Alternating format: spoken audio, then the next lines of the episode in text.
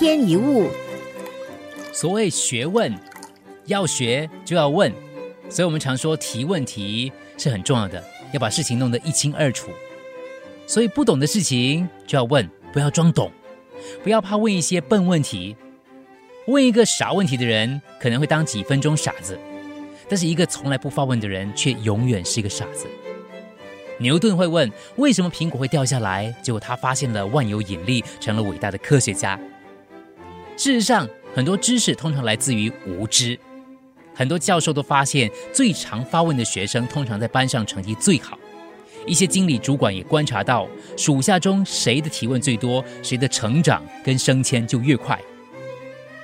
有现代管理学之父之称的美国管理大师彼得·杜拉克说过：“身为管理顾问，我最大的长处就是以无知的态度来问一些问题。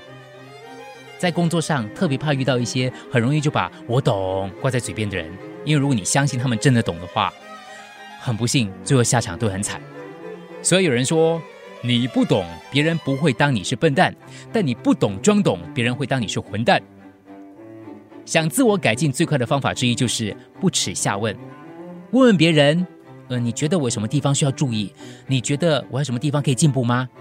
因为我们永远看不见自己的思考盲点，什么都不问，什么都不知道，也就什么都学不到。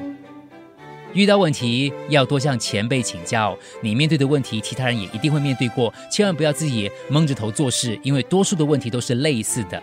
当你听完之后呢，看看。执行之后有什么不同的结果，然后再去问还有什么地方可以改进的。这样的话，你成长的速度一定比别人快得多。一般人不但不会讨厌你发问，反而会乐于接受你的问题，因为你提出问题，表示你真的对他所谈的话题感兴趣，还有有所了解。要记得虚心受教。大家都认为孔子学识渊博，于是有人问他怎么种田，孔子说：“种田我不如老农啊。”有人问孔子怎么种花，孔子说：“种花我不如老圃。”不管你的职位是什么，不管你年纪多大，你总会有不明白的地方，因此务必要虚心。假如你请教别人的时候是以一种自以为是的态度，那最好不要问。无论你所请教的人如何卑微，你的发问态度必须要诚恳，诚心对人说话，耐心听人讲话。这样，我想每个人都会乐于相助，还可以多认识一些朋友。何乐不为呢？一天一物。